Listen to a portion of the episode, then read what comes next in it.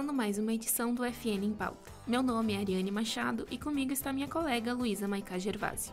O FN em Pauta é um programa produzido e apresentado pelos acadêmicos de jornalismo da Universidade Franciscana, com a supervisão do professor e jornalista Bebeto Batic, e na Central Técnica Alan Carrion e Clenilson Oliveira. Confira as principais notícias da semana.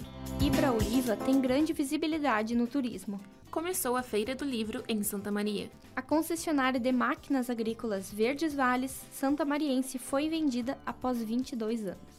Caso de racismo ocorreu dentro de um ônibus em Santa Maria.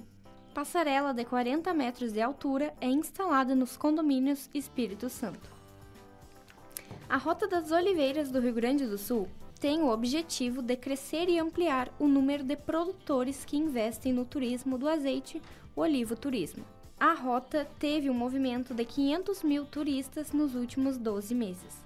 O turismo emprega 7 milhões de pessoas e representa 8,1% do PIB brasileiro.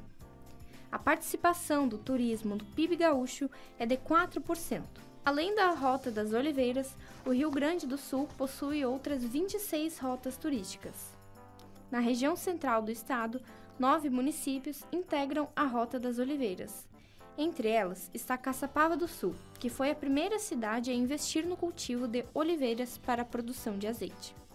Além de Caçapava, outras cidades que integram as rotas são Rosário do Sul, Restinga Seca, São Cepé, Formigueiro, Santa Margarida do Sul, São Gabriel, São João do Polesine e Vila Nova do Sul. Começou na sexta, dia 28 de abril, a Feira do Livro em Santa Maria. Neste ano é marcada a 50 edição do evento. Ela ocorre na Praça Saldanho Marinho e vai até o dia 13 de maio, com bancas de livros e inúmeras atrações, como teatro, música, dança e intervenções culturais. Você pode conferir a programação completa através do site feiradolivrosm.com.br. A concessionária de máquinas agrícolas Verdes Vales foi vendida após 22 anos de atuação em Santa Maria e boa parte do estado. Ao todo, o Grupo Santa Mariense tem 500 funcionários que devem ser transferidos para as novas empresas. A CLC Máquinas, com sede em Cruz Alta, e a Alvorada Sistemas Agrícolas de São Borja fecharam acordo de compra das 15 concessionárias da Verdes Vales por todo o estado. A CLC Máquinas vai comprar nove concessionárias da linha agrícola da Verdes Vales, além de duas lojas da linha construção, com máquinas também na John Deere, especiais para esse setor. Já a Alvorada vai comprar quatro lojas da linha agrícola. Segundo o comunicado ao mercado, a aquisição ainda depende da aprovação do Conselho Administrativo de Defesa Econômica do Governo Federal, órgão que analisa possíveis riscos à concorrência. Uma mulher de 46 anos foi filmada proferindo ofensas racistas dentro de um ônibus em Santa Maria. A Polícia Civil abriu um inquérito para fazer uma investigação pelo crime de injúria racial e injúria discriminatória. O crime ocorreu na quarta-feira, dia 26 de abril. A vítima, Giovana Machado Bueno, tem 23 anos e estaria voltando do trabalho no momento do fato. A investigada teria respondido com agressividade e dito termos de baixo calão ao cobrador do ônibus, após ter sido orientada a passar a roleta.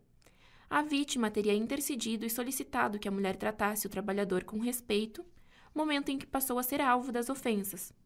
Conforme a delegada Débora Dias, a acusada já era investigada por injúria racial e discriminatória há cerca de dois meses, após ter ofendido com termos racistas um motorista de aplicativo. A investigada pode levar de dois a cinco anos de prisão foi instalada uma passarela de ferro que une as torres Amor e Divindade do empreendimento Espírito Santo em Santa Maria.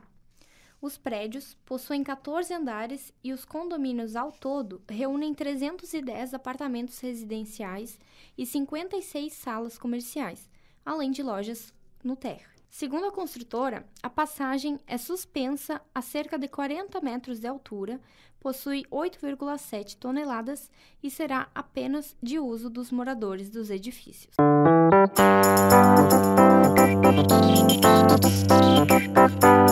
O FN celebra seus 68 anos. Curso de Ciências Contábeis promove palestra. A UFN celebrou seus 68 anos no dia 27 de abril.